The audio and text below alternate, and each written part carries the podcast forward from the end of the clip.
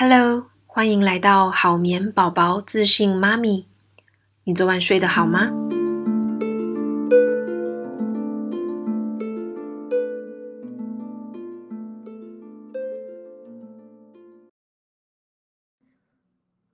？Hello，大家好，我是 Peggy。不知道大家成为父母亲之后哦，有没有抱怨过一句话哦？就是我觉得我好像没有自由了。那事实上，呃，我在成为母亲之前哦，我也从来没有想过照顾一个新生儿会花这么多的时间，生活一切都不一样了。以前我可能会有上下班的时间，我下班还可以去呃按摩啊、做 SPA 啊，或是跟朋友聚餐哦。但是现在。呃，基本上哦，你照顾一个新生儿啦，哦，你光是喂奶、挤奶、弄副食品啊，搞定他的睡眠哦。无论你是不是全职妈妈，你是职业妈妈也好，你可能回到家之后，你就必须要处理好多好多这样子的事情。因为一个新生儿啊，一个新的生命啊，它是完全依赖我们照顾的。他在各个方面啊，无论是安全感，或是在呃饮食、在睡眠哦，或他总是需要一个大人在呃身边去陪伴他，或者注视着他哦。那事实上，我们当了父母之后，没有周休二日嘛，也没有所谓上下班的时间哦，每天二十四小时 on call 哦。尤其如果你的小孩还有夜醒的话，那基本上连一个好好睡觉的机会呃的时间都很难哦。我们的休息单位已经不是用日来计算了，而是要把握每一刻可以喘息的机会来安插在每天的生活当中。所以我们的时间是很碎片的、很散落的，我们需要一片一片的把时间粘起来做有效的运用。那这一些呃粘起来的时间，我觉得就叫做父母的自由时间，跟过往那种一大片的 自由时间是很不同的。好，那你可能会想问我说，那怎么样才可以抓到宝宝的睡眠节奏呢？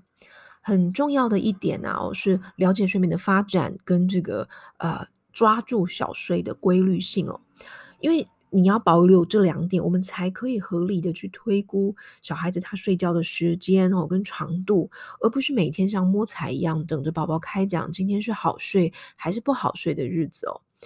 那比我举一个例子来说，可能五个月的宝宝，我们就大概预期他一天可能会睡三次小睡，那大概是落在哪一个区间呢？下午的小睡可能本来就会比较短哦，那我们大概时间到了就可以准备要呃带宝宝进去睡觉，那我就可以用他这个睡觉的时间来做一点点自己的事情。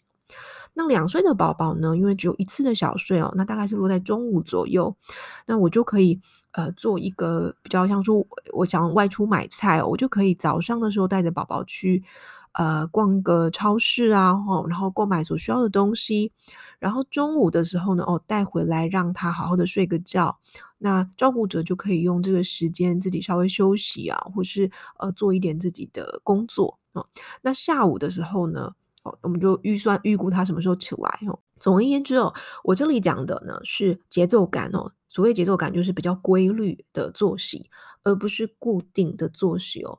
那为什么我是谈规律，而不是谈固定呢？我想先说一下这两者的差别哈。我所谓的规律呢，指的是呃，我们大概每天。会有一个区间哦，会做哪一些事情？那这个区间可能是半个小时、一个小时哦，就是它的差异不会太大，但是大概会落在一个时间点左右。那它可能会发生在，比方说哦，我会先吃饭还是先睡觉？然后呃，睡觉之前我可能会做哪一些活动哦？它是有顺序性的，我们这叫做规律。但是固定的话呢，则是一个很制式的时间表，哦像是可能大家可能有在网络上看过一些文章，会说，呃，几个月龄的时候，我的固定作息是怎么样？哦，九点该做什么事，十点该做什么事情，然后或是一某一个时间点，小孩子就会起床哦，这叫做固定作息表。那为什么我不太谈固定作息表，而是谈规律作息呢？主要有三个原因。第一个原因是宝宝的变化很快哦。两岁以前的小孩子啊，他其实会经历很多次的睡眠转换哦，尤其是一岁内的宝宝啊，那个变化非常的大的哦。其实大约每隔一到两个月，你就会需要做一点调整。那如果是新生儿的话，你甚至每两三周你就有一个不小的变化哦。那这样的情况，我们当然很难、呃，完全走固定了，因为就你必须要随着他的月龄做调整嘛。所以规律你可以带给你这样的弹性。那第二点原因是哦，呃，很多宝宝他的小睡还不太稳定哦，就是他的小睡，尤其是小月龄的孩子，他还在建构当中，所以他可能会时睡的时长时短，有时候睡个二三十分钟，那有时候睡个两个小时，那或者是 通通都睡得很短哦。那短小睡的状况哦，其实你要固定作息非常不容易的哦，因为嗯。他如果睡三十分钟就起来，那你之后你之后的时间 表就会乱掉哦。所以这个是短小睡，尤其是我大概 六七个月之前的宝宝，他们在做固定作息这一块比较不容易哦。我不是说不行啦，只是说呃，就一个比例来讲哦，多数的家庭可能不好达到哦。那也因为前面这两个原因哦，我发现台湾的父母。当我们想要走一个比较固定的作息的概念的时候，往往会造成某种程度育儿的压力，因为会去 follow 这种固定作息的台湾家庭哦，他们本身是还 蛮认真的家长哦，因为他可能做了一些研究，做了一些功课，然后又在思考说要怎么落实在他的生活当中。那再加上我们的文化里面是蛮注重 KPI 的哈。就是会觉得好像定了一个目标，我一定要一五一十的达到。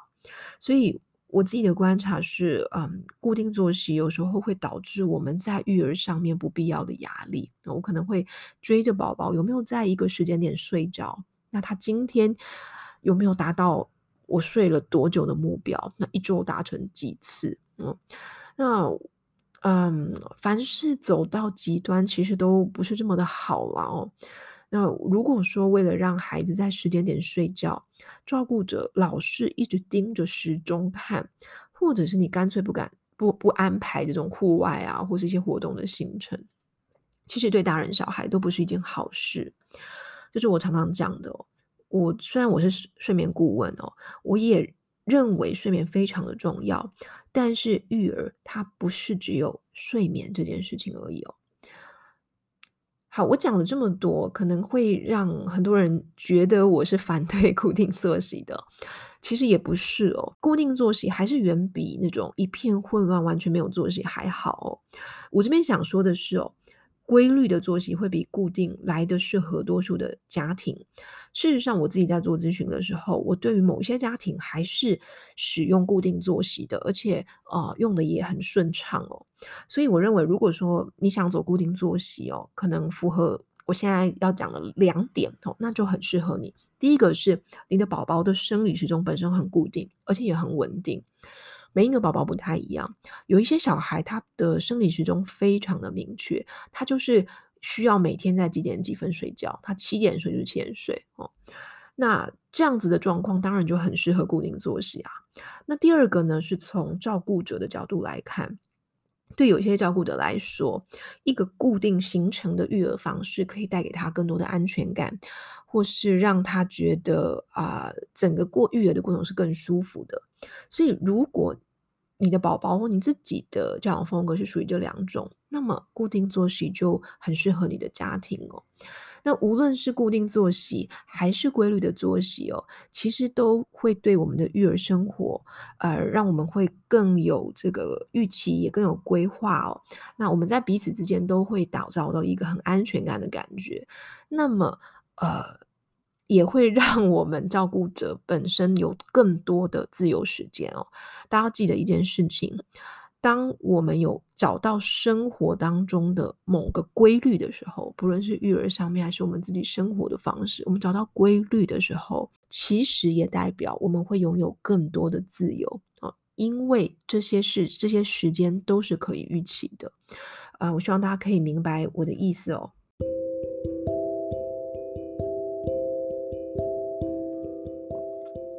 最后，我想邀请大家帮我在 Pocket 上面评分留言。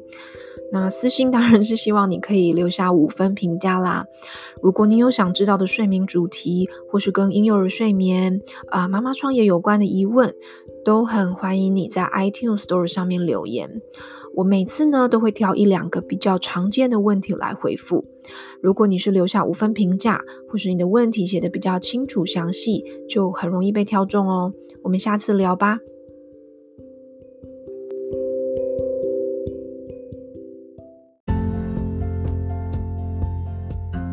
好眠师 Peggy 是美国家庭睡眠学会第一个认证的台湾婴幼儿睡眠顾问。我的专长是改善婴幼儿睡眠问题，帮助你的家庭建立稳定且健康的睡眠习惯。我会在这个节目跟你分享让孩子好睡的方法，也会跟你聊聊女性成长、创业的经验谈。欢迎订阅节目或是帮节目评分，让我们有更多的资源来制作对你有帮助的内容。